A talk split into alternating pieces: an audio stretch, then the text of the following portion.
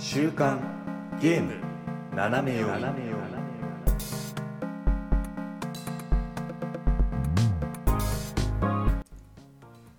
皆さんこんにちは。12月14日週刊ゲーム斜め読みです。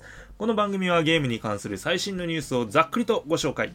その中で個人的に気になったニュースは尺を取って好き勝手語ってしまおうというゲームの最新情報をざっくりと知っておきたい方におすすめの番組となっております。パーソナリティは私シュナイダーとおやすみです。よろしくお願いします。お願いします、はい。あるゲームをクリアしまして。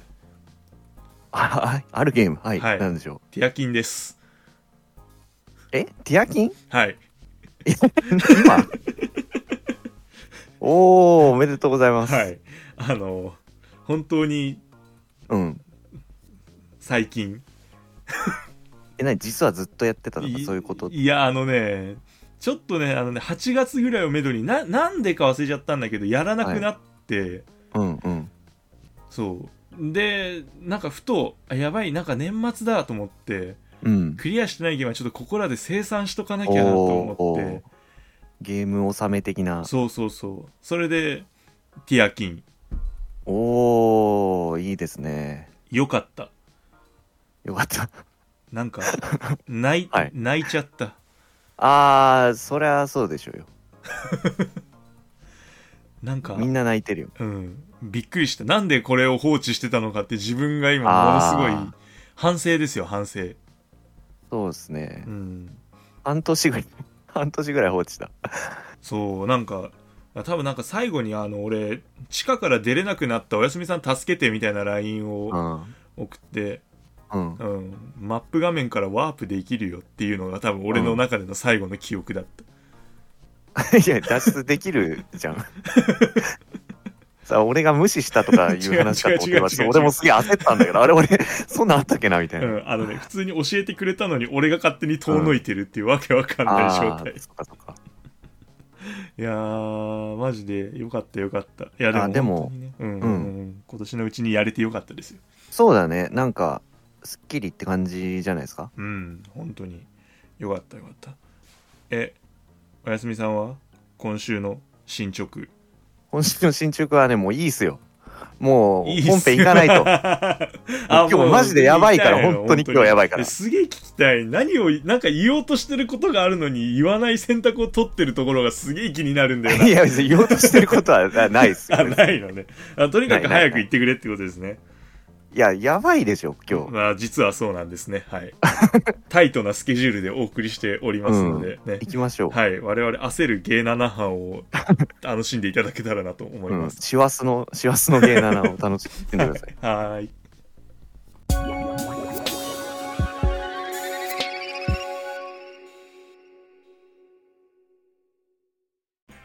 さあ最初のニュースはこちらですね、えー12月の8日金曜日にですね、まあ、午前9時30分に、あのーアメリカのロサンゼルスですよね、うん。で、えー開催されましたゲームアワード2023、はい。まあ、こちらですね。もうちょっと1週間ぐらい経っちゃったんですけど。だからみんな、こう、情報的に熟してるんじゃないか？確かに。もうもういいだろうって頃にやってきました、芸7班。うん。しょうがないよ。そうなんですよで中1だから。うんうんうんしょうがない確かにうん。そう先週も先週でなかなかねいろいろあったからそうなんですよ。うんでまあそんなまあ、ザ・ゲームアワード2023なんですけど、まあ、うんあの、ゲームのね、表彰だけじゃなくて、あの、うん 初公開のですね、はい。情報がここでバーッとうん出るっていうことで、まあいっぱいあるんで、これちょっとね、我々うもん。読まないわけにはいかないよね。そう。てかずっとこの話したかったんだようね。ん。もう、いっぱいだよ。ほんとよ。なんだよ。授賞式じゃねえのかよ。何なんだよ、これは、みたいな。すごい。大会の構成にケチをつけてるから。なんだうよ。半切半切れですよ、こんなもん。マジでこんなやられたら。こんないっぱい出してさう。ん。ありがとう、みたいな。ありがとう、ありがとうだけど年末だよ、みたいな。そう。ねえ。さな、何が、何が、あれですか？もうだからもういっぱいいっぱいあるんですけど、うんえじゃあ俺から言っていいですか？もう気になったやつどうぞではいいくと、やもう個人的にも本当に一番おってなったのがあの、あれです。なんだっけ。ザあライズ・オブ・ザ・ローニンですね。ライズ・オブ・ザ・ローニン。ライズ・オブ・ザ・ローニンの処方じゃないんだよね、多分ね。処方ではないね。あの発売日がプレイかなんかうんうんうん。でそう処方が出たのか。う。ん、でまあこれの発表がその3月のあ来年の3月22日あであるっていうのであ。うん。でもうあの、まあ、PS5 で発売っていうので、でまあこれのまあ PV だったりとかまあものもいろいろうん。出てっていうので、まあアクションとかね、そういうのゲームプレイとか映像とかも込み込みの映像が出たっていうので、これは絶対面白いですよ絶対やる。絶対やるまずあの、3月。うん、3月。3月やばいよね、何なんだよ。3月な何がいたっけ？あ今、ユニコーンオーバーロードと、うん、ドラゴンズドグマ2ですね。やばい。ななんだったらドラゴンズドグマと発売日一緒じゃないですか？違う？いやうん。いやかもしんない。あかもしんない。えーてかドラゴンズドグマやばいな。中世と ねなんかヨーロッパとみたいななんか。うんこっちの何？日本和風アジア、うん。アジア圏。なんかやばいな。ここら辺の世界観を一気に3月22日にうん。なんかもうワールドツアーと言っても過言ではないじゃん。そうね。お家にいながらにして時代も場所も。すげえ。いやこれまあサクッと言うんですけど、まあ、まずその幕末を舞台にしてるっていうんであの、まあ実在のそういうなんか歴史上の人物みたいなのとのやり取りとか、うんまあ、そういうのがあの選択あの自分の行動でまたこうちょっと運命が変わってくるみたいな、ううんんパターンで、まあ、これは歴史好きの人はね普通に。あいいなあシュナイダー的にはその辺がすごい刺さるよね多分ね。結構さすなんか今まで本当 PS2 とかの時はなんかねそういう if みたいなのがうん。結構大越しなんですけど、ちょっとここに来てね、このクオリティでいろいろできるのは嬉しいなっていうのと、まあ、あとははそのアクションに結構力を入れてて、うん。まあ、なんかもう本当に空中をね滑空したりとかうん。刀アクションだけかと思ったらこう拳銃とかね、はいはいはいはいはい。はいまあ、連携とかっていうのもうん。でで、まあ、PS5 専用なんでそのアダプティブトリガーっていうあの LR ボタンあるじゃないですか、はいはいはい。ねあれでこうあの火縄銃の撃つ時の感覚がアダプティブトリガーで再現されてるって書いてあって。すげえついに PS5 で火縄銃撃てるんだ。撃てるよ火縄銃。なんか今のところ本当にアダプティブトリガーにすごいいちいち感動してるからね、俺。まあいやいまだになんかおおって思うよね。なるよね。あの、うん。サイバーパンクの体術もそうだし、ああ そうそうそうそう、うん、あそうなんです。あれね直接なんか殴るからさなんかそのちょっと嫌な感じするよね。そうあるある。鈍鈍いよねなんか。そうそうそうそうそうそう。そう。しそうなんだよ。あとなんかスタミナと連動してるから繰り出すのちょっと遅くなるよね、あうんうん。そうそう重くなってね。とかすごいよね。そう。う、ん、だ大体いつも感動してるあのストレイっていうほら猫ちゃんのあはいはいあゲームも、りますねそうあれ爪研ぐ時も L と R を交互に押して爪を研ぐああの感覚があのアダプティブトリガーで味わえるんですよ。ガリガリってそうそうそうザリザリザリザリザリみたいな。わのとかね。まあグランツーリスモなんかはね、あはいはい。そうタイヤの地面の這う感じをとかね、うんなんかうん。うん今んとこ本当にあれ全部言われた通りアダプティブトリガーアダプティブトリガーで全部こう指先にこう 伝わってきてるから俺その、うん。ゲームが出るたんびにいや PS5 はこのトリガーでって言われるたんびに毎回ワクワクしてる、ああそうだうね、ん。なんて書いてあるかっていうのをちょっとちゃんと見てあその感覚がマジで味わえるんだっていうのがこう今までやったソフトで証明されてるからうんうんうん。楽しみだなっていう。楽しみですよ。っていう感じで。まあ私の一押しは Rise of the Ronin です。ああなるほど。はい。はい。えーっとターンエンド。俺のターンドロー。えーえっとあじゃあ和風でちょっと俺も気になったのはうん。煙？煙？煙っっていうソフトがまあこれ発表だけなんですけどうんうんまあハードとか発売日とかわかんないんだけどありましてうんはいはいはい。でえーっとねこのスタジオっていうのは、まあ、アンシーンっていう新しいスタジオでうん。えーっと中村郁美さんっていう、まあ、ゴーストワイヤー東京とかをあの手掛けてた方の新しいスタジオ。あそうなんですね。んそうなんだって。が新しく作る、まあ、煙っていうゲーム。うん。これらは初歩 PV が1本こう公開されただけなんですけどうんうんなんかちょっとなんそうそう雰囲気がいいっていうか和風なんだけどどっちかっていうとまあもっと現代日本に近いのかな。うん。なんでもうん。妖怪変化が隠れてる世界っていう設定なんだよ。ああいいじゃないですか。そうなんかこれいいなと思って。で YouTube の概要欄にそのゲームの説明が書いてあるんですけどうん。英語だから読めないの。で 翻訳 Google 翻訳かなこれ。ししたんです。ちょっと読んでみようかなと思うんですけど。お願いします。はい、煙は神秘的な生き物である妖怪が人々の中に隠れている都会のジャングルで予測不可能な出来事と非日常が出会う領域にあなたを招待します。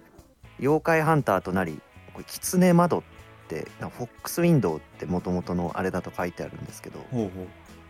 PV でねあの指でカメラを作る仕草ってわかります？その親指と人差し指をああなるほど。なんかフォーカス四角形を作るあそうそうそう。四角形を作る、あれをやると妖怪が見えるようになるっていうのが PV の中描かれてるんですけどその狐窓を使って街の謎を解き明かし世界にバランスをもたらしましょう。一人でまたは友達と一緒にスリル満点の冒険に飛び込みスタイリッシュに妖怪を狩り彼らの力を集めてさらに大きな課題に立ち向かいましょう。うん煙の目撃情報がある場所では必ず妖怪が追いかけてきます。残りゆ残る唯一の疑問は見えないものをどうやって狩るのかということだ。っていううん役なんですね。あー。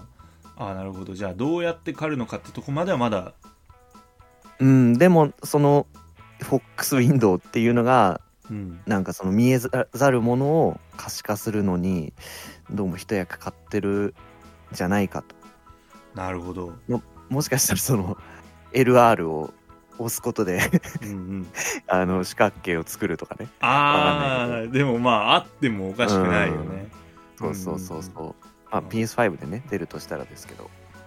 なんかねなんかこれは楽しみだなってちょっと面白そうだよね普通に。うん。友達とできるんだね、ああそうみたいだね。そう概要欄によると、まあ、マルチ要素もあるのかなっていう。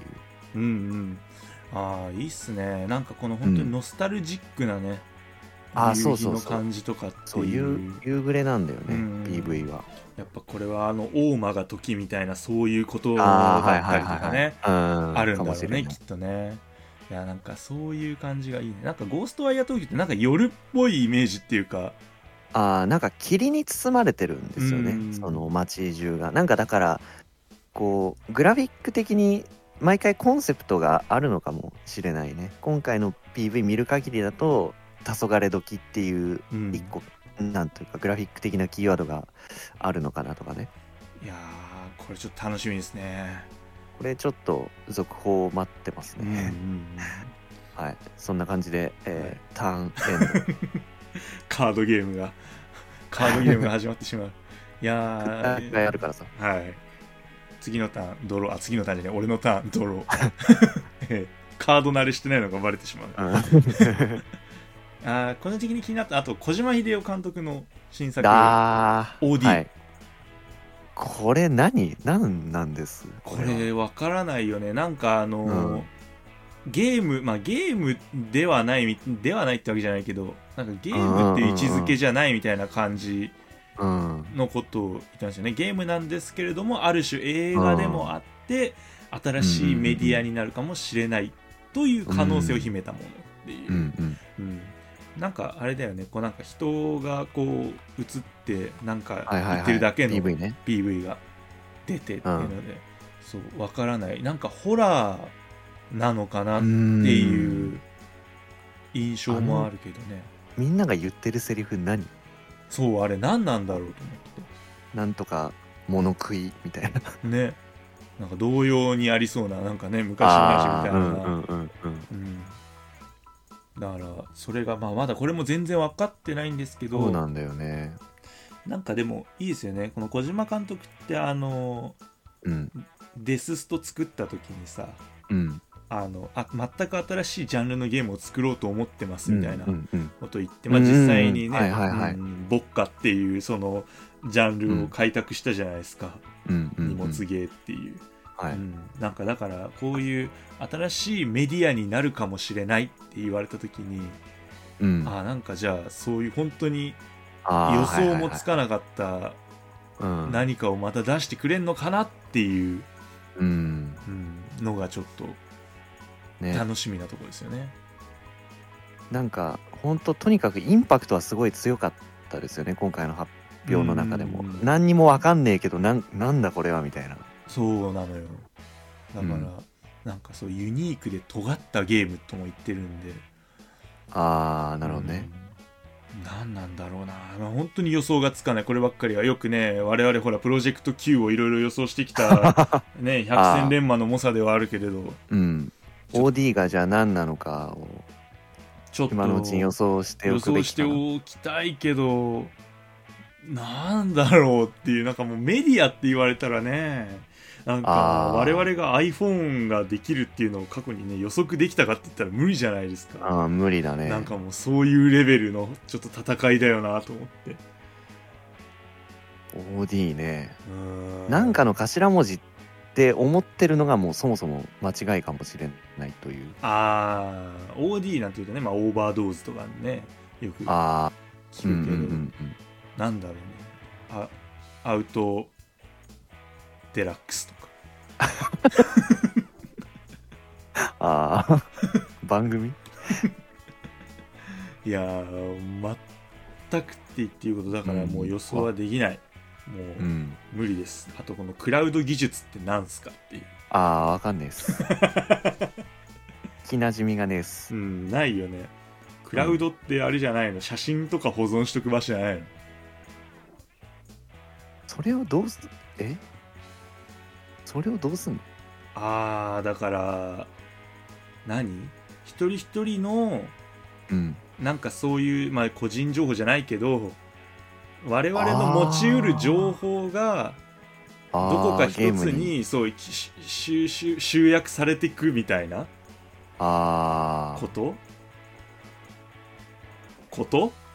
あ 誰に聞いてる いろんなところそうそう小島監督。今1カメ2カメみたいな感じだった。からあ あなるほどね。うん、なのでもう本当にまあこのクラウドなんだろうね分かる人は分かるのかな？クラウドっていうのはまあこういうもんだから、うん。おおよそこういう感じだろうみたいな、ううん。んまあなんかこう新しいメディアの形っていうので新しいねあのはまあサイレントヒルアセンションとかさ、ねゲームとメディアの融合だみたいな合ことを言ってたじゃないですか、なんかだからはい。そういったもの以上に何か尖ってる何かがあ用意されてんのかなっていうところだけ置いといて、ね。はい。ターンエンドじゃないですかね。俺のターンドローどうしようかな。本当に手札を選んでる状態だ今。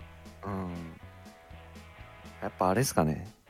FF16 のダウンロードコンテンツですかあー。ね。これも。ね急にちょっと やめてもらっていいですか？予定が狂うんだけど。あれね終わったんじゃないの？っていう。もともとねダウンロードコンテンツあるっぽい感じではあったというか、うん。そのゲーム発売後のその制作陣の話からはなんとなく察してたんだけどいやこんな早く来ると思わないしね。う、ん確かに。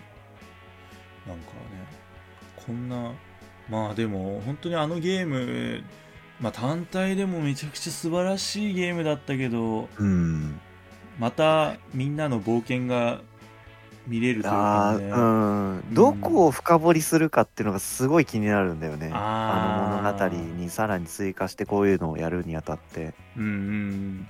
まあ。世界観なのか、うん。キャラクターなのかとかさ。そうだよね。まあでもいろいろとこうなんかその召喚獣だったりとかっていうのは、はいね全然まだ出そうと思えば出せる余地はあったもんね、うんうんうん。よくよく考えたらね。うん、それこそ、うん。うん、今回今回のがオメガで、うん。まあ来年の春に出るのが、うん、まあ、リヴァイアさん。そうだ。オメガって俺知らなかったんだけどオメガ。オメガまあ召喚獣ではないのかな？あそうなんだ。うん。なんか魔導あどうなんだろう？シリーズによって違ったりするのかな？魔導兵器みたいなイメージなんだけど。うんうんうん。まあで14とかにも出てくるんだよ、まあでも魔導兵器とかっていうのがだだったとしても、うん。まあ、全然ありえるよね。割とこうなんかね、そういった文明が残ってるみたいなね。ああそうそうそうそう。そう。あの空のね。あれですよね。そうそうそう。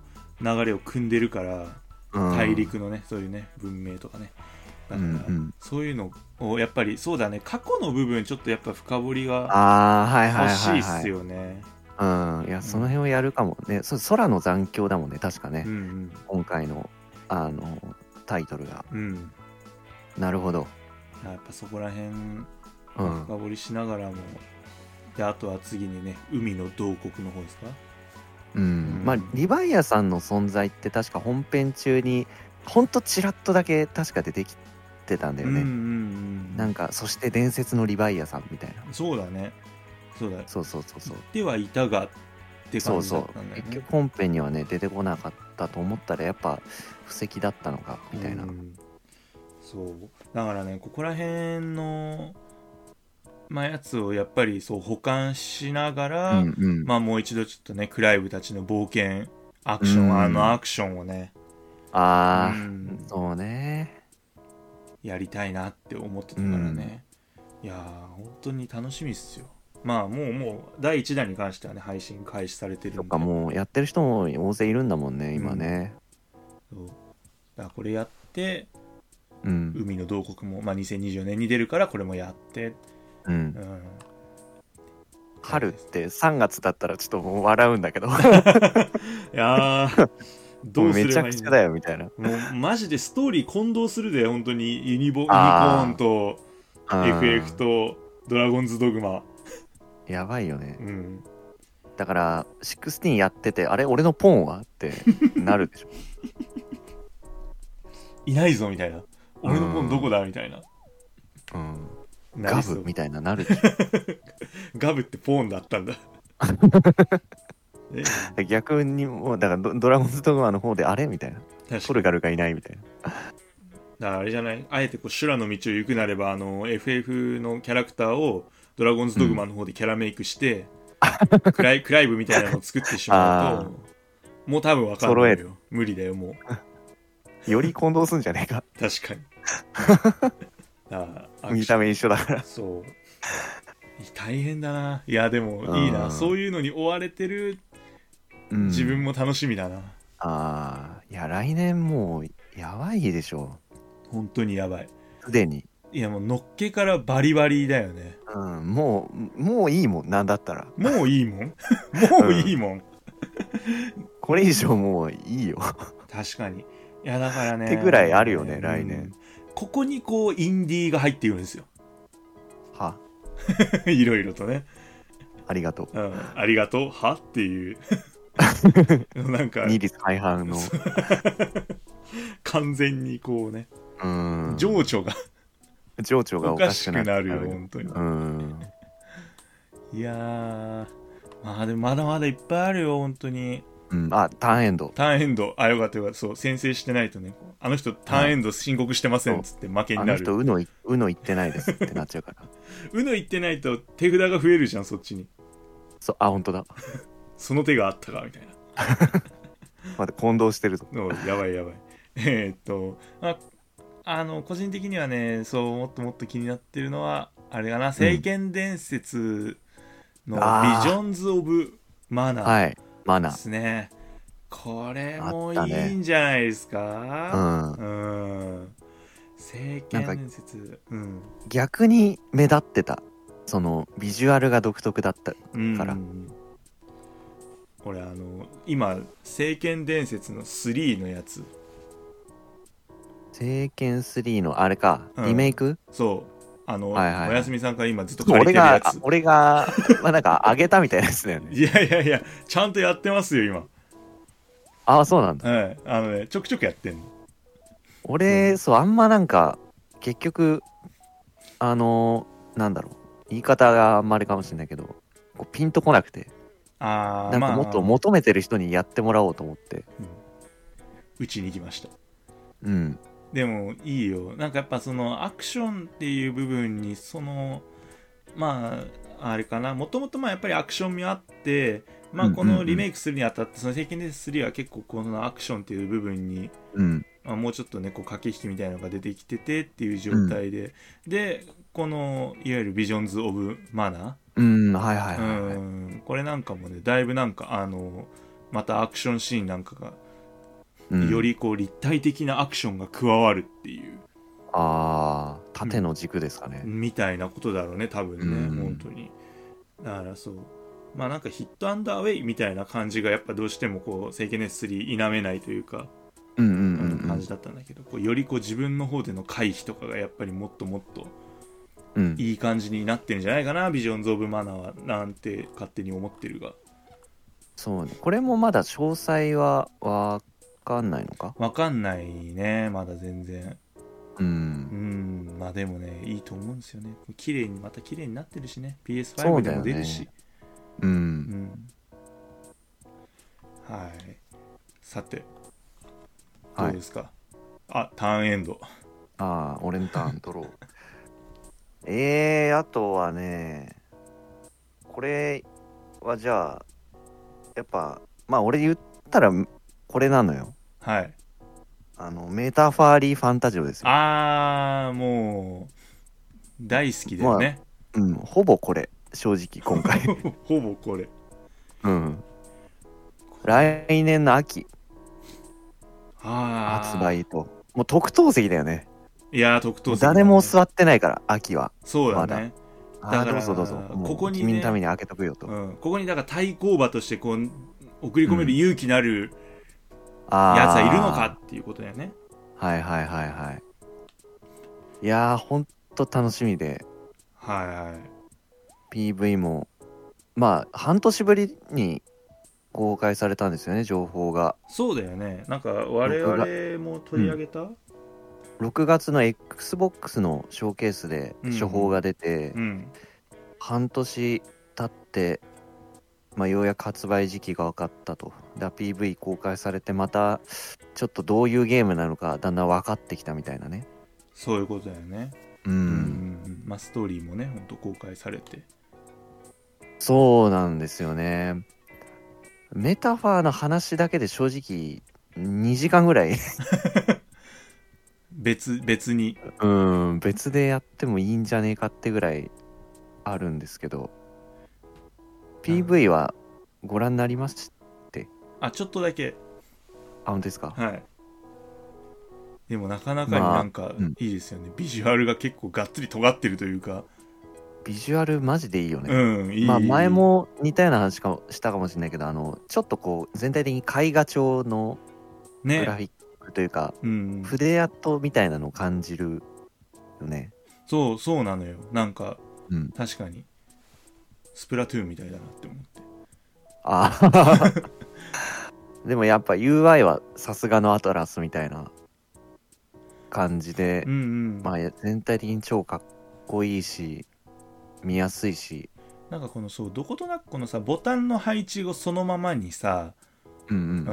んその対応したボタンを押してうん。コマンドを選んでいくじゃない、うん。ね。このタイプって誰誰が一番最初なの？ペルソナ5からなのかまあどうなんだろうね。ななんかさもそうまあ似たようなのはもっとあったかもしれないけどね。なんかさそうほらまあ往年のまあ本当にドラクエとかだとさ、うん、ね上から順にこうコマンドを選んでいってさ。ああそうだね、うん。ああそっかそっか。そう確かにそう。そうでもこのやっぱ円形というか、うんうんううん。うん。んっていうパターンはだど直接アアクセスできるようになってるってそうことだよね。そうそうそうそうっていうあパターン。で完全にさもうどちらかっていうとさ、普通はもう下の方でどうする？コマンドみたいなさやつだったのが、うんうんうん。もう完全にキャラともうドカぶりしてるじゃん、このはい UI はいが。ね、うん。これもなかなか斬新というかうん本当になんかこの人がやるべきことを自分が決めてる感があうん。って最高じゃないですか。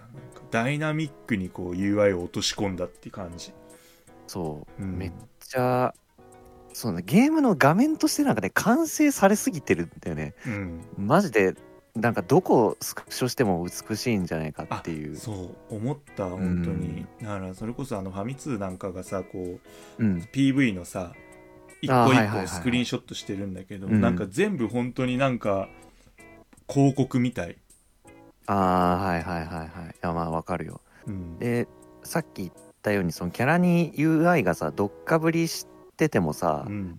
なんかそれはそれですごい絵になってるっていうか普通スクリーンショット撮るなら UI とかって極力排除したいじゃん。そうだよね。でもああれはあれでなんかこう絵としてすごいいいよねそうそうなんだよ。戦闘画面も。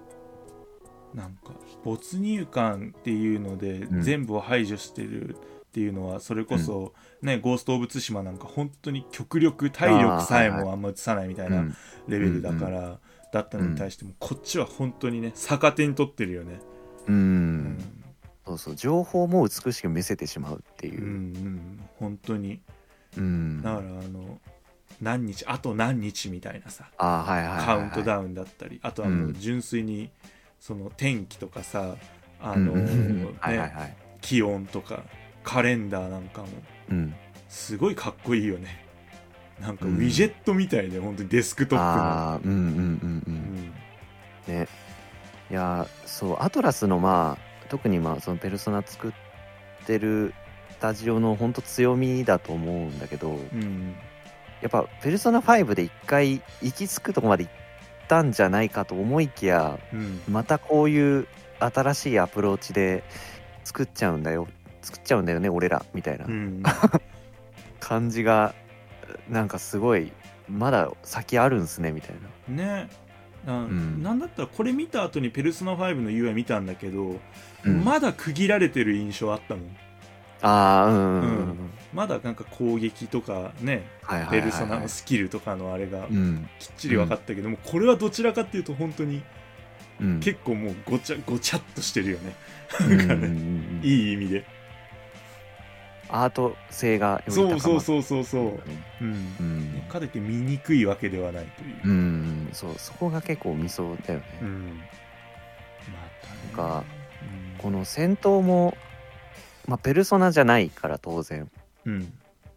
ただそのペルソナに当たるであろうアーキタイプっていう今回スキルが、まあ、名前ついてるんだけど何みたいな。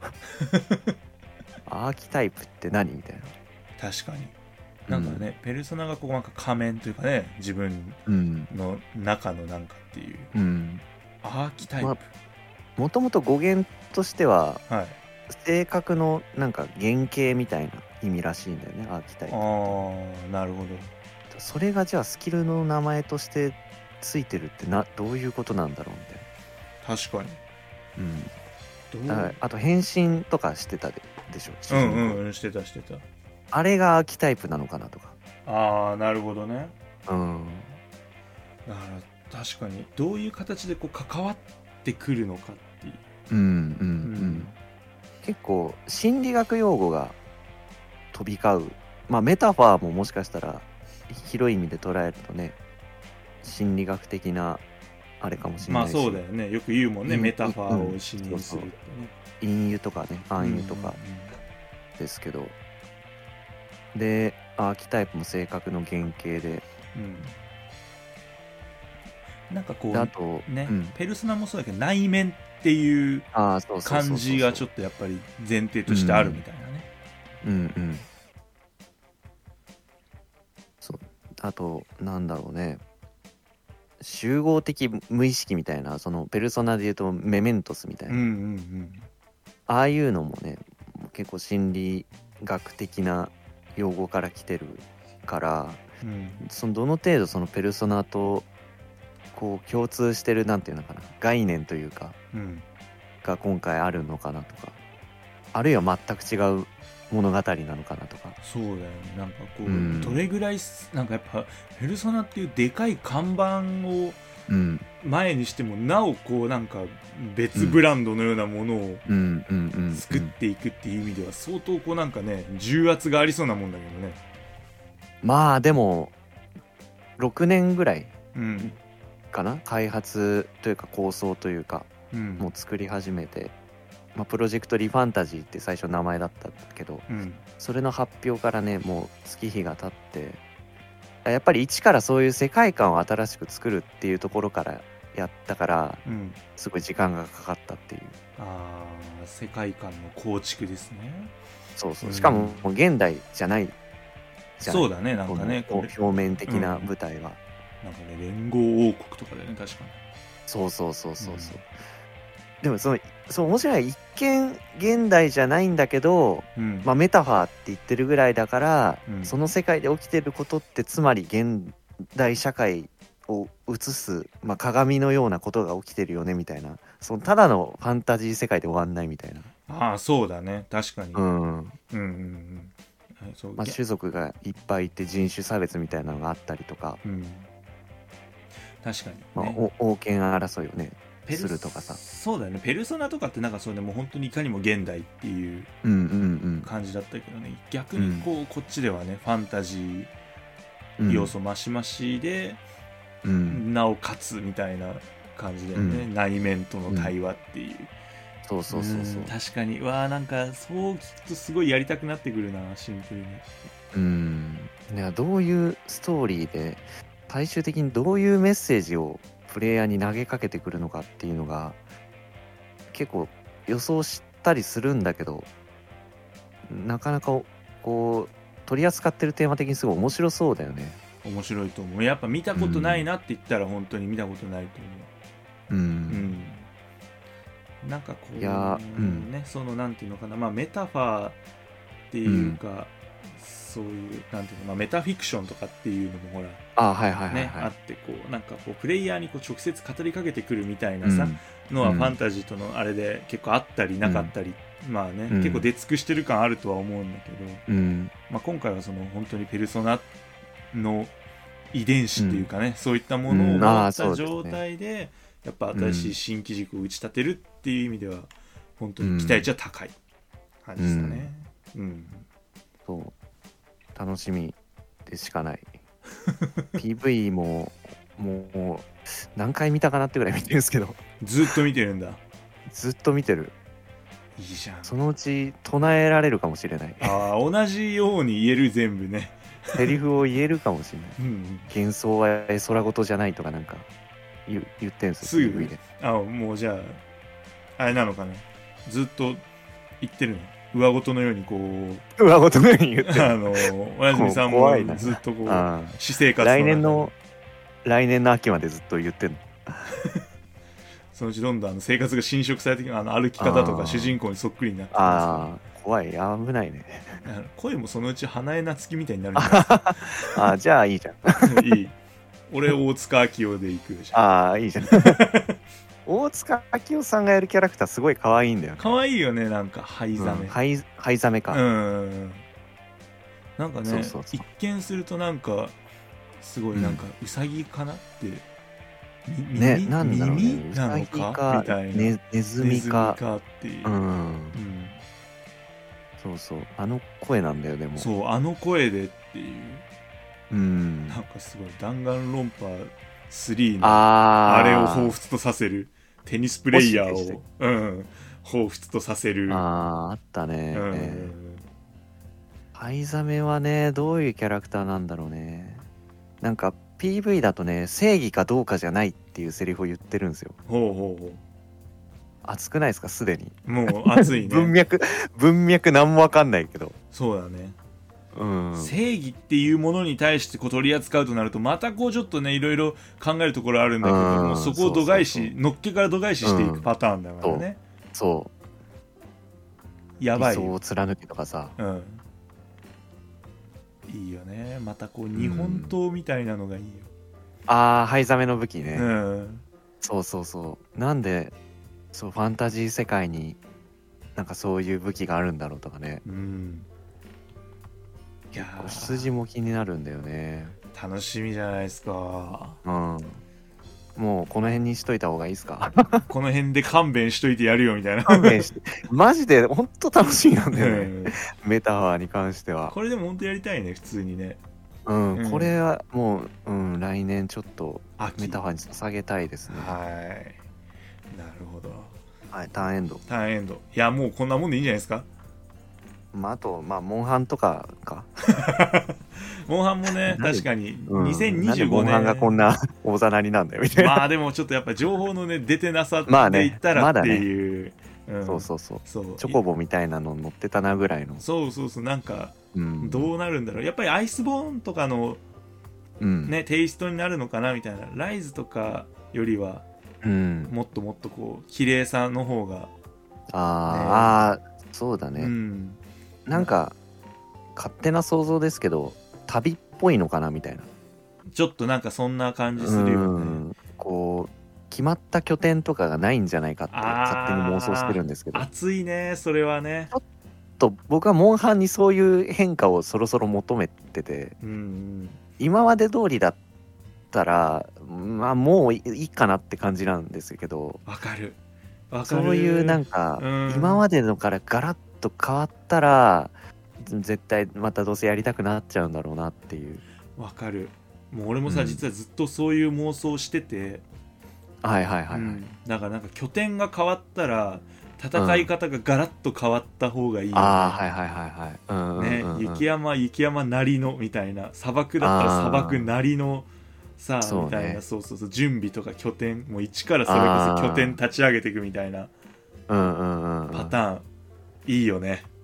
そうそう。なんかそんな想像ちょっとでもなんかさせるような PV だったかななんて。そうだね。移動してたからさひたすらずっと。確かに。一つのとこに縛られない。そうそうみたいなことなのかなって勝手に思ったけどね。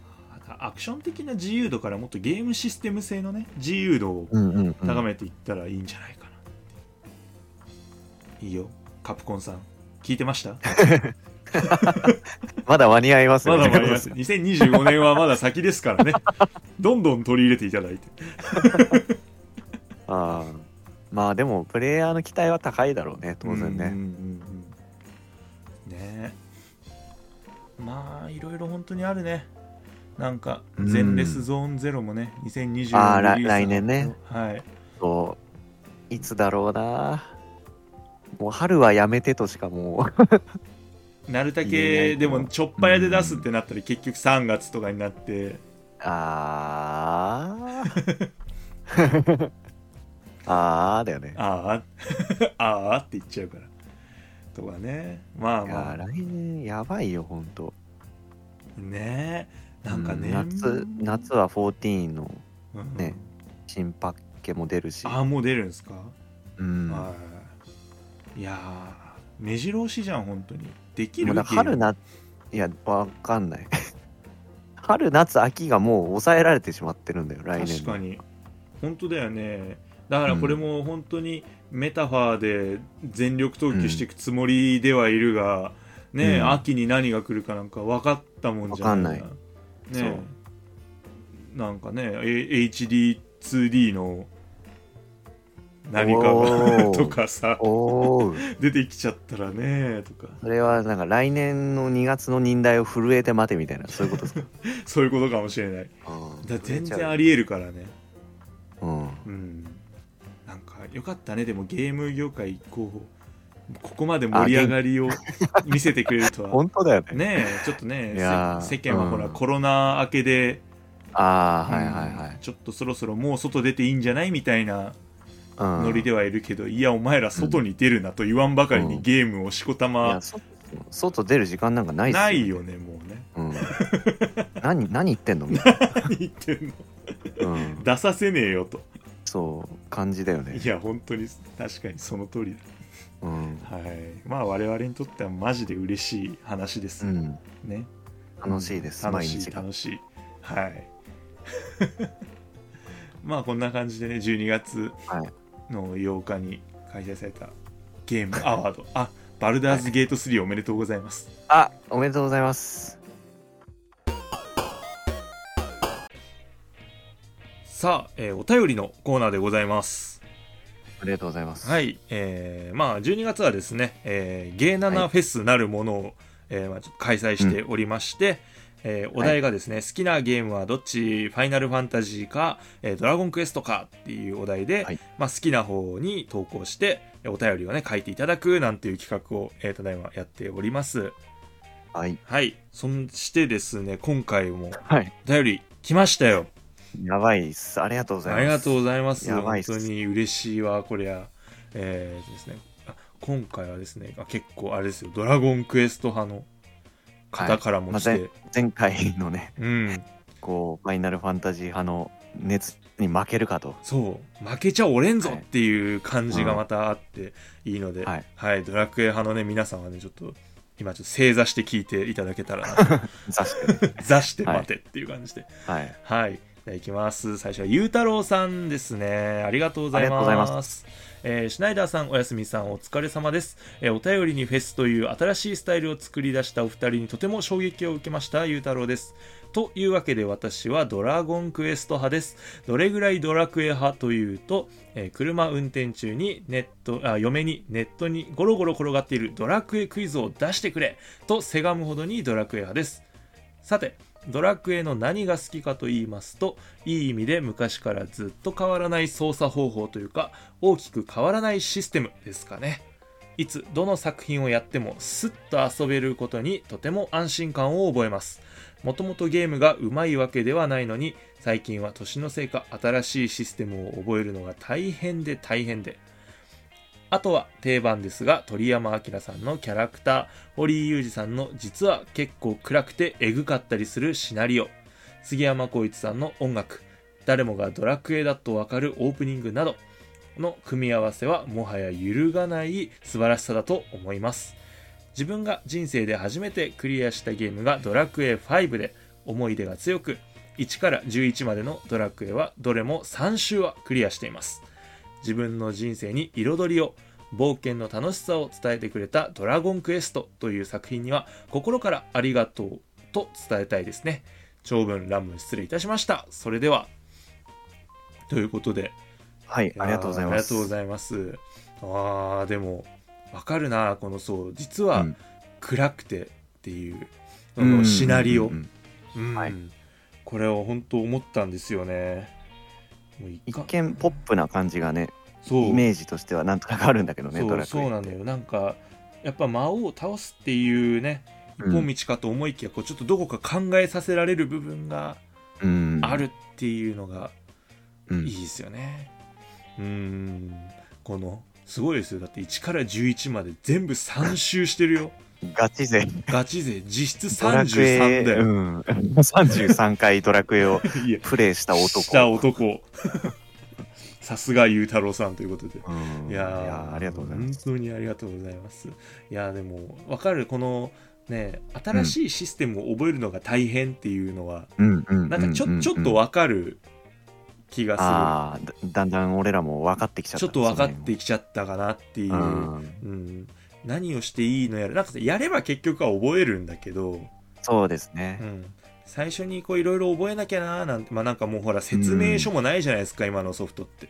ない。そうだからなんかまあちょっと頑張ってチュートリアルやるんだけどさ、うん。ね、ゲームによっては字がちっちゃいとかさ などなどいろいろあるんだけど、はい。もうドラクエはもう何やってももうドラクエですからね。やっぱこれなんだよなってなる、うんうん。なるなるなんかやっぱ遊びやすさを重視してるのかなんかすんなり入ってくるんだよね。なんか8かなんかで錬金釜かなんかだっけ、なんかそういうのが増えたりとかさ。うん。あのなんか11なんかどわかんない。前のシリーズあるかわかんないんだけどさなんか武器を連成したりとかさ、はいはいはいはい、うんなんか家事したりとかね。なんかってんいうので、刀鍛冶的なことをやったりとかうん。みたいなのもあったんですけど、うん、なんか割とすんなり入るんですよ、ああなるほど、うん、なんかいいからやってみみたいなノリなんですよ割と。ああはいはいはいはいはい、でなんかあこういう感じねみたいな。あじゃあもっといいもの作りたいんだったら、まあ、ちょっと覚えてみなよみたいな、はい冒険戻ってうんみたいな感じだから、うん。なんかね結構いいんですよ、うんうんうん。うん。やっぱ遊びやすさ。この辺が、うん、遊びやすさがうん。つながってんのかな,、なのかなっていう。ひらがなのイメージがあったりするなんとなく。あーなるほど、コマンドとかかな、うん、なんかだからなんていうのかな。ば万人によりなんだろう。す進めやすいっていうかそうだね。なんかとっつきやすさっていうのをすごく感じるうんうんかな、そうだよね。漢字最近だとまあ漢字でも選べるようになってるけど、うんうんうんでももう全然ひらがなだけの時から、うん、それこそ読みやすさみたいなのもなんだかんだあったしね、うんうん。うんキャラクターのコミカルさとかも相まって、うん、うん。うんそれこそ鳥山明さんのキャラクターだし。ああまあそうですね、うん。確かに。そのでかいよね。でかいでかい。本当に。なんかこのゲームならではっていうのがやっぱりしっかりあるのがいいんじゃないかうん。な、はい。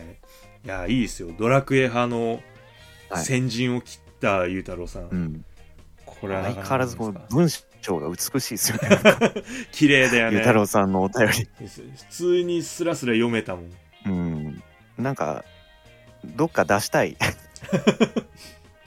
なんかそうだね。いいうん。なんかいいんじゃない？あのいいねゆうたろう和歌集みたいなのを。なんかこうね散文をこう散りばめたあゆうたろう日記みたいな。ーあー確かに。うん。なんかとてもなんか文才を感じてすごい羨ましいですね。確かに。こんなうまくお便り書けるわけない、わけない。何かがおかしいみたいな。うん、おかしいだろみたいな、確かに。なんかうん。いいかもしれない。あいいな。ゆうたろうさんはじゃあ詩集を出すということでね。うん、はい。よろしくお願いします、はいよろしくお願いします。ありがとうございます。ありがとうございます。さあ、じゃあ、どんどん行きましょう。はい。はい。で、こちらが、次はですね、ピカソさんですね。あはい。ありがとうございますありがとうございます。こちらもね、ドラゴンクエスト派のお便りとなっております。えー昨今の日本における勇者像というものに対して、ドラゴンクエストシリーズが与えた影響は多大なものだと思います。うんえー魔物がはびこる世界に生まれた主人公が使命を果たすため仲間と共に魔王を討伐しに行くという物語の構造をメジャーなものにした作品ではないでしょうかまた鳥山明によるキャラクターデザインもドラクエシリーズをポップなゲームで荒らしめているえー要素の一つです。えードラクエの12が楽しみですね。ということでありがとうございます。ありがとうございます、うん、そう。確かに。確かにそうだね。勇者と魔王っていう、うん。これは本当にドラクエのうん。醍醐味だよね。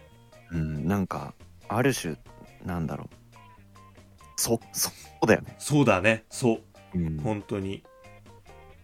だからねこの本当に功績はでかいと思いますよ。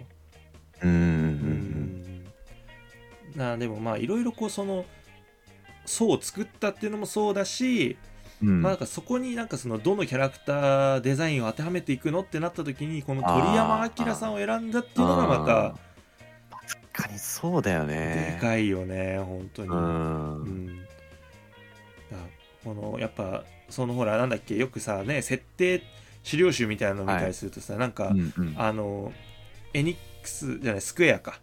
あ違う違うエニックスで合ってるか、エニックス側はさ、なんかこう魔物スライムなんかちょっとこうおどろおどろしくああ、ねはいはいはいはい。書いてほしいみたいなことを要望してるけど、この鳥山明さんがあのスライムの形をさこう書いてうん。とかってね。うんうんなんかすごいなと思って。だってね一歩間違えたら本当になんかすごいディアブロみたいな感じになったんじゃないそうだよね。ねえなんかてちょっとこうおどろおどろしい、うん。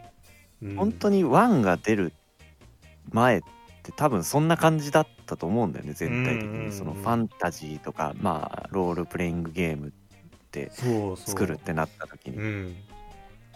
だから確かにね。そう。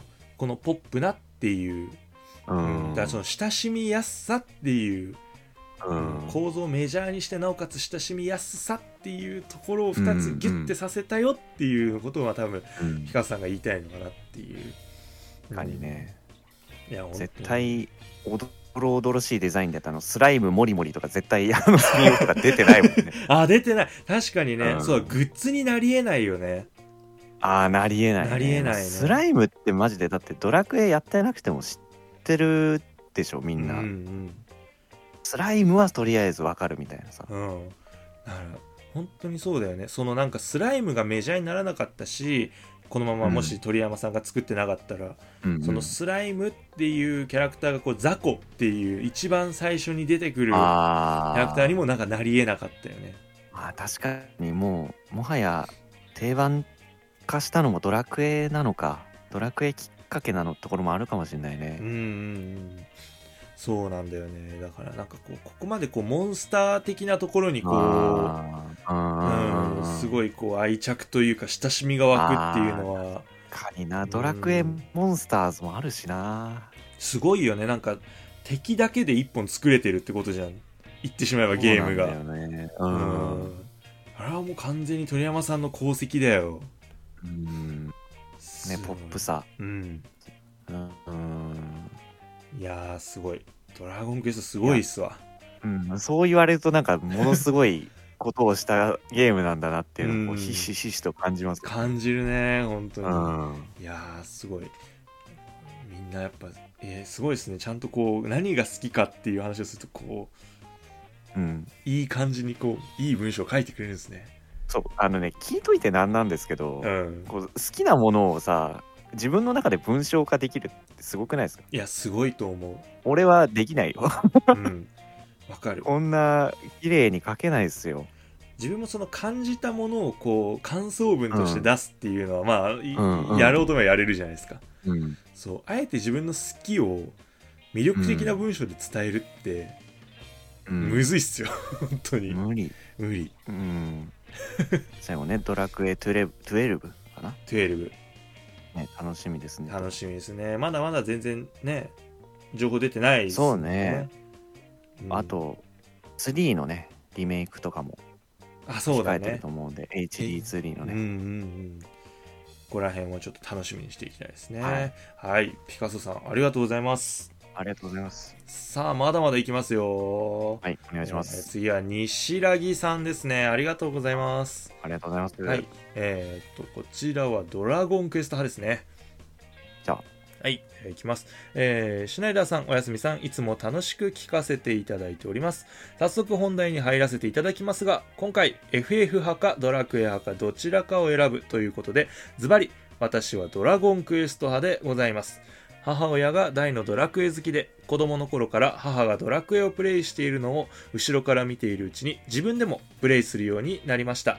不思議と我が家には、え FF が一本もなかったので母の趣味を受け継ぎしオタクが無事生まれることにドラクエの思い出の一つとして母のクリア済みのデータを使って友達と一緒に魔王オルゴ・デミーラを倒そうと挑戦したことが挙げられます当時私は小学34年生だったと思いますがシリーズの中でも12を争うボリュームを誇るドラクエ7を攻略するのは小学生の小さい脳みそではなかなか難しく自力でプレイすると大体いつも序盤で心が折れていました。何がきっかけかは忘れましたがある日母のデータを発見し一番美味しい魔王討伐の部分だけ必死こいて遊んだ記憶が今でも印象に残っています。余談ですがその後高校生になってからしっかり自分の力で最後までやり通すことができました。長くなってしまいましたが私にとってドラクエはゲームを語る上で欠かせないシリーズでありこれからも遊び続けることになるでしょう。今後の配信も楽しみにしています。ということでありがとうございます。ありがとうございます。西柳さんもあれですね面白い文章を書きますね、面白文章も書きてえ俺も面白文章。面白い文章。ね思い出と面白い文章をこう織り交ぜながら書ける人だよ。うん。西柳さんなんだポッドキャストだけじゃないんですね。どういうあいいや。どういう？どういうつもりだみたいなことを言おうとしちょっとなんかあれだよね。ちょっとなこなんで切れてんすか？うそうそうそうそう。我々がなんかちょっとこう切れてる側みたいな。ね、ななんでむくれてるんだこいつらみたいな。うん。畜生みんないい文章書きやがってみたいなね。もう羨ましいです羨ましい羨ましい。いやは、はい。い。ということでまああれですね、そうお母さんがドラクエをプレイしていてうんうんうん。自分もやったっていう、うん。パターンですね、このはい。うんうんあのあれですね。ドラクエ5方式ですね。親の意思を継いでいくパターンです。継承。継承です。いやー、はいそうだな。これでも俺めっちゃわかるんですよ。うん。その当時その小学3年生だった時にこのドラクエ7を攻略するっていうのを、はい。これ俺もやってるんですけどこれ俺も折れてんすよ。あ、そうなんだ。折れてるんです。無理なんです。エデンの戦そうで士たちでしエデンの選手た。ち。うん。はい。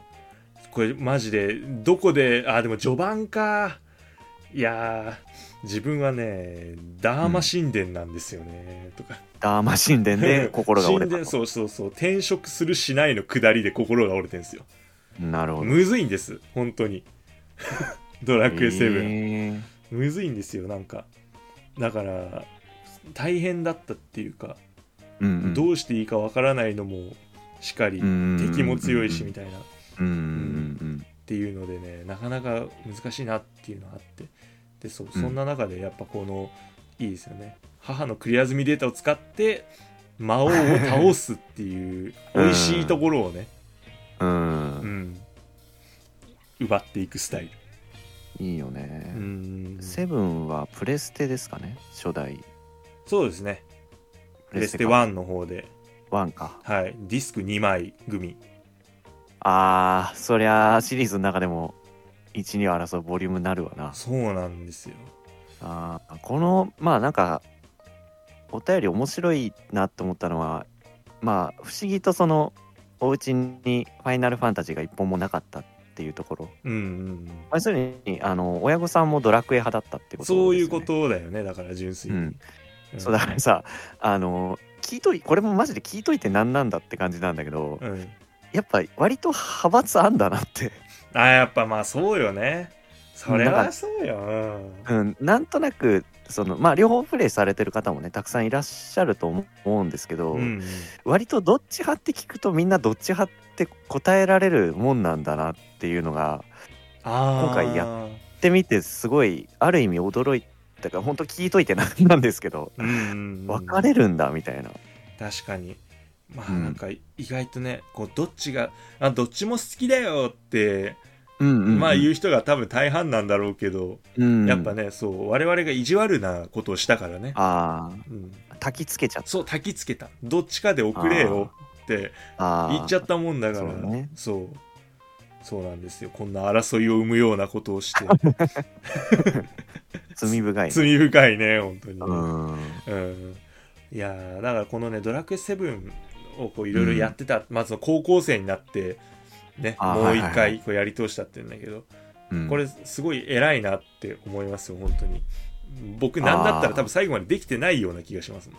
あいいまだに、はい。そのオルゴデミーラと対峙してないですか？かもしんない。なんか記憶がない。世界救えてない。あいやこれっていうのもあれなんですよ。あのリメイクが結構出てんすよ。DS とかで出てますそうそう 3DS と、3DS か、うん。あとスマホ版。俺なぜか全部持ってんのよ。あそ3回トライしてるんだ。そう3回トライしてるけどなんかどこもみんなダーマ神社ダーマ神社じゃねえ。ダーマ神殿で。あのねこれ勇者ヨシヒコや。えっとあのダーマ神殿の方でちょっとはいはい。積んでるような気がする、うん、うん。なんかちょっとこれを機に俺もやろうかなちょっとね。ああうん、西成さんにやコツを聞いたらいいんじゃないですか？ああそうしようかな。どうやって神殿を超えるんですか西柳さんだからあのドラクエ7回やるとき呼んでくださ 迷える子羊役としいて、役でやる。うん、向かいますよと。迎えるんで。頑張るんで。はいということで。いやーありがとうございます。はいすいません。ありがとうございます。すごいですね。一気にこうドラクエ派がわーっと、はいうん。大変よ、すごいすごい。いやこれはドラクエ派なのかと思いきや待ていと。最後。はい、まだありますよ、えーはい。こちらはレトロさんですね。ありがとうございます。ありがとうございます。こちらはですねファイナルファンタジー派のお便りですね。来ました。はい。こんばんは。布団の中からお便りを送っています。家族4人の中の FF 派1匹狼レトロです。えー面白いゲーナナフェスという企画をやられてるのを聞きつけやってきました、えー私はファイナルファンタジー派です。初めて出会ったのはスーパーファミコンの4でした。そこからオンラインタイトルの2作品を抜かして全てプレイしています、えー中でもお気に入りなのがセブンです。このセブンのロゴのメテオが私のスマホリングにしてるぐらいに好きです、えーファイナルファンタジー派の私はなぜと聞かれますと多分その時代その時代に合わせたゲームシステムだったりゲームの進化をシリーズを通して感じられるところに惹かれているからかもしれません。あとはビジュアルやストーリーにフォーカスしている作品なところですかね。たまに思います。私がおじいちゃんになったらファイナルファンタジー何にナンバリングがなっているのだろうって。これからもシリーズを愛し購入してありがとうの気持ちを込めながらじっくりとプレイしていきたいと思っています。最新作ファイナルファンタジー16はまだ未クリアなのはここだけの話です。ファイナルファンタジー最高。ちなみに奥さんはドラゴンクエスト派です。それではまたお便りします。読んでから思ったんだけど、うん。いいのかなこれ。ファイナルファンタジー16未クリアなのはここだけの話ですって書いてあるけどこれよ、うん。読んでよかったのかな？わからない。いいか。世に配信されてしまう。ここだけの話って言ったじゃんってならない。うん。まあ信じようレトロさんを。そうだね。うん。はい。はい、はい。ありがとうございます、はい、えーそうなんですよね。ファイナルファンタジーはファイナルファンタジーで、このうん。ゲームの進化を感じられるっていう。あーそうね。うん、なんかそのドラクエ派の時に、ね、はい。勇者と魔王という、まあそういったね、あの、かなんていうのかな、まあ定型というかね、こういうのを、まあはいはいはい。はいお決まり、お約束みたいなものを、うん。まあね、まあ伝統的な部分をね、うん。こう培ってきたのに対してこうどちらかっていうと、ファイナルファンタジーはもうこのゲームの進化、そうなんですよねこれがやっぱ見れるのがいいなっていうのは、うん。マジで思いますね。まあどっちもいいんだけどねうんうん、どっちの良さもあるんですけど、まあ確かにファイナルファンタジーはどっちかっていうとそういう魅力がありますね。うん、本当に。そうなんですよ。このなんていうの？なんかさ、まあ、ドラクエよりは確かにそのファイナルファンタジーの、うん。まあ、だから PS2 からさ PS3 にはいはいなった時にこのファイナルファンタジーの作品をやると、うん。うわ違うってああうん。なるもんね。そうね、うん。変わったなってやっぱうん、思いますよね、PS3 のタイトルだとだからえーっと13からかな。かな。13まあ一応14 14は PS3 ないか。あないの13か。そうだね13でだこれが PS4 になってで15か、うん、15で PS5 で16ですよああ全部やっぱ追うと進化してるよなって多分思うよね。思う思う。なんかいやねーうん。思う思う。なんかそのやっぱその PS4 で15をやった時に、うん。いやなんて綺麗なんだってうんうんうん。思って、うん。もうさすがにこれは実写だなって思ったんだああうんうん。けど16やるじゃないですか。はいはい実写だなって。16はちょっとやばいですよね。やばいよね16はうん。本当に、なんなんだろうろうみたいな本当にあれうは、ん。なんかいやーそうね。なんかそのもうひ光の表現がやばいよね、あーうんうんうんうん。16そうね。うん。思ったなんかそう毎回毎回そのディティールっていうかなんかそういうのの質感をやっぱどうしても見ちゃうんだけど、うん。いやうんうんうん。そう。15は草がすごいいいなって思うの。ああなるほどなるほそう。ど16は光がいいなって思うんうなんか。フィールドとか。うん。だから16はそのライティングとそうかそうそう。に注目してるのか。うん。本当に。なるほど。うん、だからねこれもやっぱりそのゲームのシリーズを通してこういろいろ感じられる部分でねそうですね確かにね。そう。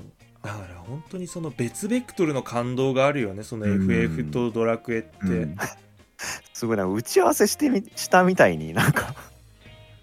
いや本当に。同じタイミングで送ってこられるそうそうなんですよ。そう皆さん、うん。あのお便りの順番変えてないですからね我々。そう。打順いや本当にそうしっかり読んでますから、うん。そう。むしろそうなんでそういうふうに示し合わせてみんなが送ってるんじゃないかっていう 俺らの知らないところで。そう知らないところで。あー。そのゲイナナさんのためにうんみあたいな。ー優しい。優しい。それはそれでいい。いい。ありがとうございますみたいな。うんそれはそれで甘えますけど。いやー本当に。奥さんはドラゴンクエスト派みたいですね。ああ喧嘩とかなんそうんそう思った思った。うん。これねであれでしょだって4人の中の FF があ一匹狼ってことはお子さんはドラゴンクエスト派じゃん。大丈夫ですかね？ね。なんか本当にね大丈夫なのかな？ガンガン行こうぜとか言って レトロさんみんなながしばかれてないからこの家族に。ああそうね。ね。でもまあまあた互いを憎しみ合ってるわけじゃないっていうのはねあ分かりまそうかそうか。ごめんなんか俺の中で勝手になんか派閥ができると争いが生まれると勝手に今思い込んでたなんかね。うん。どうなんだろうね。こうよくあるゲームでのさお約束とかあるあるみたいなものをこう、うん。現実世界に持ち出したりするじゃん、うんあの回復しなきゃとかいう時に。ねホイミンっていうのか、ケアルっていうのかで変わってくるじゃん。ああそうね。似たようなその効果の魔法はどっちにもあるけどうん。魔法とか呪文とかで用語がそもそも違ったりするのか。本当だよね。だからギギルとゴールドみたいなことだよね多分ね。ああそうだね。うん。ああそれでなんとなくとっさに出るあれで俺どっち派だわみたいなは判断できるかもしれないね。あー確かに。うん。うわーなんか考えられそう。ちょっと自分の生活をちょっと後で見直してみよう。ああ回復魔法をとっさに思い浮かべるとね今みたいにどっちだろうっていう。なるかもしんないね。うん。あるいはねまた別作品を思い浮かべるかもしれないしね。ああ全然あるよね。うん。それは。なんかあのーショッピングモールとか歩いて吹き抜けのこうさ建物を見てるとさはい。なんか2階にこう入りたい店があって自分は3階にいるんだけどはいはいはい。パラセールで行けるなみたいな。ああ それ多分割と日本国民が一度に一斉にかかった病気だと思うそうだよね。なんでみんな飛び降りないんだろうね。不思議だね。ギリギリ理性が理働く。性働くんだね。うん。なんかね落下ダメージとか平気で計算しちゃうんだよね。ああ何個分かなみたいな。あそうそうそう。いけるなみたいな。うんなんだったらね途中で攻撃すればそのまま落下した時はね ノーダメージだしみたいな、攻撃扱いになるからな。るから平気みたいな。何の話だっていうね。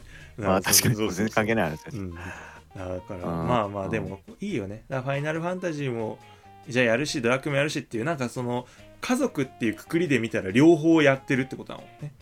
ああ確かに。うんうんいいんじゃないですか？なんかね、うん。いただきストリートとかやればいいんじゃないですか？ドラクエとあかあ FF もそうだ。なね。あれすごいタイトルだなよく考えると。そうだよね。うん。わやばい。なんかちょっと見てみたくなった。あんまり知らないからさいただきストリート。ああ確かに今一瞬で興味湧いたよねちょっと湧いちゃった。うん。いやーおもろいな。はいということでありがとうございましたはいすみませんありがとうございまいすやーいいですね。ちょっとここに来てこうちょっと苛烈を極めてますね。ドラクエめっちゃ盛り上がった。盛り上がったね。これだけ盛り上がったらもう、う来月もやっていいよあねフェス。よかったです。もういいよね。存続存決定。続がはい決定。ああおめでとう。皆さんのおかげです。ありがとうございます。ありがとうございます。はい。よかった。よかったよかった。ね。なのでまあちょっと来月からはねっと本腰入れて、またこう別のお題をっていう 形になると思うんでね。まあ、皆さんはい。ぜひぜひ今後のゲイナナフェスにご期待ください。さあ今週もですねいろいろ、まあ、ニュースもありお便りもありで充実した 内容とはいなって本当にいます。胸いっぱい。いやー本当にねまるで最終回のようですがまだですよ。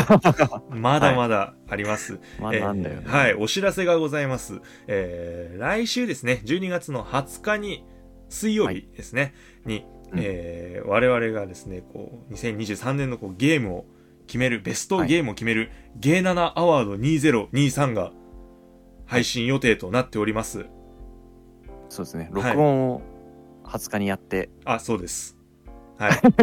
なるたけその後配信。そうなるたけちょっなるはやで。でそうなるはやで。頑張るんで。はい、はい。ぜひねこれもご期待くださいっていうことでまあそれの宣伝も兼ねてですねまあじゃあ一体このゲーナナアワードにはねどんな賞があるのかってはいいった部門対象をですねちょっとうん。こちらでお伝えできたらなっていうことで、はい。まあ当然あの去年と対象そうあ違うと。そう。去年とちょっとそうなんですよ。違うんで、ね耳の穴かっぽじって聞いていただいて。急に、えっとですね、まあ、対象はもちろんあるんですけど、まあ、はい。この部門対、部門としてはストーリー部門ですね、で音楽部門、はい。でキャラクター部門、うん。えーグラフィック部門、はい。で演出部門、お。ねそしてですねベストワード部門、ストワード。はい、でシステム部門ということで、まあ、はい。各ねこういろんなその部門のまあ良かったよっていうのをちょっと我々が発表していくっていう形なんですけど、この中にこうはい。聞き慣れないベストワードなるものが、ああ、はいね。増えましてこれがですねあのゲームの中にあった、えーまあ、心に響いたセリフだったりとか、まあ、言葉そういったものに贈られる賞となっております、はい。うん、まあいろいろありますよね。ゲームの中の名言だったりとかね。うんあそうそういうのをちょっと今年はね我々選んじゃおうぜっていう、ううん。ん印象的なテキストとかね。これはどこのアワードもやってないんじゃない？うん。たこれマジでむずいからこれ。マジでむずい。本当に。選ぶの。うんすんごいむずい。マジで。一番むずい、むずいよね。そのうん。ゲームの何が良かったとかじゃないもんね、その全てのゲームを吟味してる状態が前提条件にあるからね。そう。は？話し合って決めたじゃない。難しかったですね本当これ難しいですねね。でも面白かったんですよね、で、うんうん、そうそうなんですよ。これこれだから誰もやってないからはい。きっと。なのでせっかくなんでまあもしこれ今聞いてて、ああなるほどベストワードねってなってる人がいたとしたら、朗報です、うん。はい、はい。えーお便りで募集しますありがとうございます。はい、はいえっとですね、まあ、ゲイナナの回答フォームの方にベストワードの欄をですね、作っておきますので、こうなんか自分がこう、今年ね、プレイした2023年のゲームで、いやこの名言が印象的だったなとか、このテキストが良かったなとか、ううんん、そういった言葉にまつわるものがあったら、はい。よかったらですね、ちょっとゲイナナに送ってください。2023年発売のタイトルであ、そうですね。はい。はい。そう、そうなんですよ。そこ重要ですよね。うん。まあこれ別に完全一致とかじゃなくてもいいんで、うんうん。あのうろ覚えても大丈夫なんで。あそうですそうです。そうこういうところに感銘を受けたぞっていう、そうそうそう。そう。で、まあ、さっき言った通りそのセリフだけじゃないんでね、うん。そう。まあ、ゲームの例えばそのアイテムのね説明とかね、ああはいはいはいはい、うんだったりとか、まあ、その UI あるな。そうチュートリアルのこう独特な言い回しが良かったとかねなどなどこういろいろこうワード自体はね無数にこう解釈ができると思うんで、はい。うん、そこのこれが良かったんですよこれがって言いたい人はもうぜひうん。ゲイナナに送ってください。あの番組内でね、ちょっとよかったら紹介させていただきますので、ね。こちらも。はい、はい。ぜひぜひ皆さんですね、こう自分の中の心に響いたセリフ、言葉、UI の何かし、何々等々、ぜひ皆さん投稿してください。はいそしてですね、こちらのそのゲイナナアワードの中で、あの、はい。ユアゴティの方の、あえーはい。はい、ゲー7賞の方もですね、こちらで発表させていただきたいなと思って、ああやようやくそうです、そうです。もうね、発表になりましたねはい、もう、ここでもう皆さん気になってるんじゃないですか。やっぱりこれは本当にあの、あれですかね、レビュー選ばれたら3000円相当のポイントがはいプレゼントされるっていう。うんねもう嬉しいでしょう。よっしゃ、ゼロの秘宝買うぞーってなるでしょう んいやーそうねう。うん。そっか来週来週だよね。来週いよいよ来発表と。週です。はい。ゲー7芸7章ですか。そう芸7賞。これをね、発表しますんでぜひですね、はい。あのまあユアゴティさんの方でこうレビュー書いたよっていう方は、こちらも楽しみにしていただけたらなとはい。よ思っておりますんでぜひぜひよろしくお願いいたします。ろしくお願いいたします。いやーいったね全部ねうん。疲れ疲れが見えるんですけどまあね。今日はいろいろねやりましたか頑張った頑張った。ら、うん。うん、もう一時回ってんから。そうそうなんですよ本当に。このあとゼロの秘宝やろうかなって思ってんすうん。よ、もうもう配信されたでししょ。ょあされてるか。うんされたされた。OK うんでしょ。終わろ終わろう終わろう。えちなみにこの後なんかゲームやんの？う寝ます お疲れ様でした。はい。はい。はい、えー週刊ゲーム斜め読みでは今後もゲームの最新情報ざっくりと紹介していく予定です、えー X のアカウントございます。固定ツイートの方からお便り感想と送れますので、えーフォローの方よろしくお願いいたします、え感想ツイートつぶやいていただける場合はハッシュタグシャープの後にゲー7をつけてつぶやいていただけると嬉しいです。また YouTube チャンネルでは実況動画上げておりますので気になった方はぜひチェックしてみてください、えそれではそろそろお時間の方がやってまいりましたので週刊ゲーム斜め読みまた来週お会いいたしましょう。お相手は私シュナイダーとお休みでしたはい、それではまた。